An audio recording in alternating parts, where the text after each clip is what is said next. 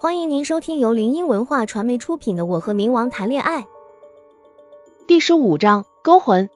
将老爹送回家中后，我跟着宫梅去了一处地方，那是一家大宅，像是古代的将军府。门前种的几棵桃花树，本应该是一道亮丽的风景线，却不知为何看着格外的诡异恐怖。不知从何时起，我的眼睛好像是出了问题似的，总能看见一些平常人看不见的东西。我看着宅子周围围绕的怨气道：“宫梅，那些黑黑的气体是什么？”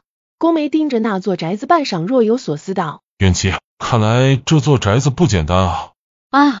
我发出一声疑惑，抓紧了宫梅的手，冰凉的感觉侵入掌心。说实话，自己还是挺害怕的。陈旧的木门被人打开，发出一声滋声。中年男人讪讪笑道：“大师来了，快快里面请。”我看着男人一脸懵：“什么大师？”莫不是宫梅以我的名义做了什么事儿？刚进门，一股压抑感便席卷而来。他将我们带到一处房间，交代了事情。我一脑子懵，果不其然，宫梅居然背着我搞什么灵异事件处理。我看着宫梅，将她拉到一边去，小声道：“你干嘛？我不会抓鬼啊！自己要是会抓，回去第一个先把宫梅这只老鬼给抓了。”他摸了摸我的头，笑道：“怕什么？我挺着你。”我拍打着他的手，一脸黑线道：“别摸。”会挨的。说罢便走了过去。宫梅无奈笑了笑，跟了上来。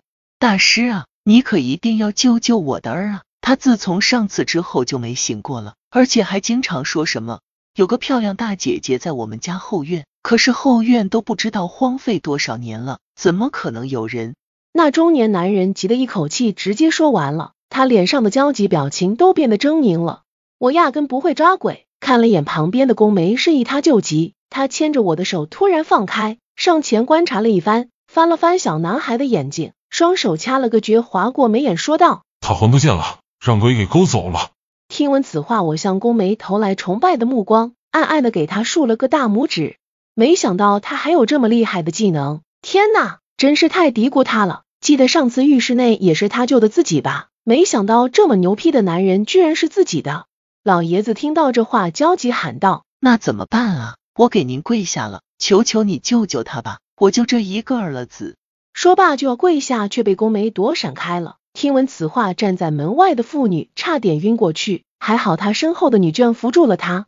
她跌跌撞撞走进来，跪下哭道：“大师啊，求求你了，救救他吧！多少钱我都愿意给。”女人打扮的妖娆华贵，不难看出她是个贵妇。听她的说辞，应该是这个男孩的母亲吧。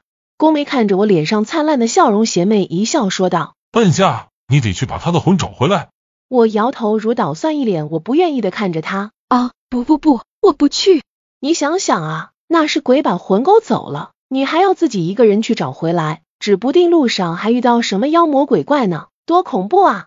看着我摇头的样子，跪下的两人立马改变方向，朝向我苦苦哀求道。我躲到宫梅身后，为难的揪着她的小衣角。